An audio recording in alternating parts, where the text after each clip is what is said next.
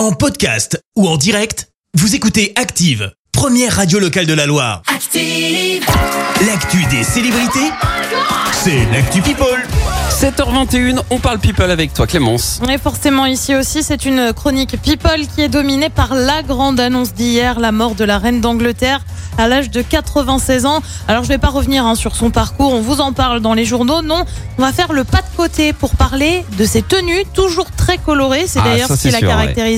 Une tenue et un chapeau toujours assortis, sans oublier la paire de gants quasi systématique. Oui. Et oui, la reine, c'était aussi un style et une personne derrière, Angela Kelly, euh, qui a veillé pendant deux décennies sur le look de la reine. Elle avait même coupé les cheveux d'Elisabeth II hein, pendant le confinement. Et le moins que l'on puisse dire, c'est que le faux pas était tout simplement inenvisageable. Ah, tu m'étonnes, Est-ce ouais. que tu sais d'ailleurs pourquoi elle était souvent avec des couleurs flashy?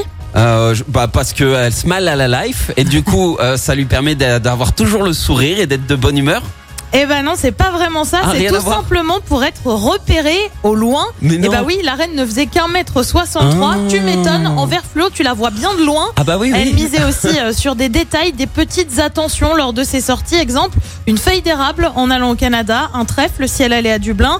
Côté bijoux, par contre, c'était souvent très sobre et marqué par un collier avec des perles, de préférence avec trois rangées. Ouais. Euh, pour ce qui est des chaussures, pas question hein, d'avoir des ampoules pour la reine. Résultat, c'est la styliste de la reine qui faisait sa pointure, qui portait d'abord les chaussures pour les faire au pied de la monarque. Ah d'accord. Exactement. Côté maroquinerie, job. la rumeur voudrait qu'elle adore un sac qu'elle aurait eu en 200 exemplaires, rien que ça. Wow. Euh, Tout ça forme donc une tenue dans Oui. l'ensemble. Euh, Sachez qu'un étage de Buckingham Palace était dédié uniquement au dressing de la reine. Maman. Et petite info choc, info oh my god. Oh my god. En ouais. 2018, un fabricant de lingerie, Rigby Peller, aurait perdu son statut de fournisseur officiel de la reine Elisabeth II. Pourquoi Qu'est-ce qu'il a Eh fait bien, comme tout erreur simplement parce qu'il avait révélé les dessous de la lingerie royale. Et bah ouais, on Oh. ne plaisante pas avec la couronne. Et est-ce que tu étais au courant de, de cette info concernant ces robes? Tu sais pour pas que ça s'envole avec le vent parce que c'est quand même compliqué avec ces robes d'un Ouais. coup de vent et paf et c'est interdit en tant Ouais. que reine. Et ben elle faisait lester euh, de plomb les ourlets de ces robes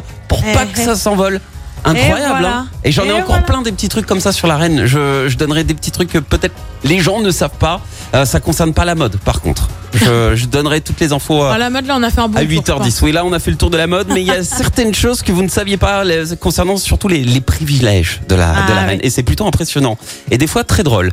En attendant, on te retrouve dans un instant pour le journal. Et oui, on revient bien évidemment hein, sur la mort de la reine Elisabeth II en Angleterre. Un grave accident à Saint-Etienne hier. The Event de retour pour la bonne cause. Et puis des poules à l'adoption dans la Loire pour éviter l'abattoir.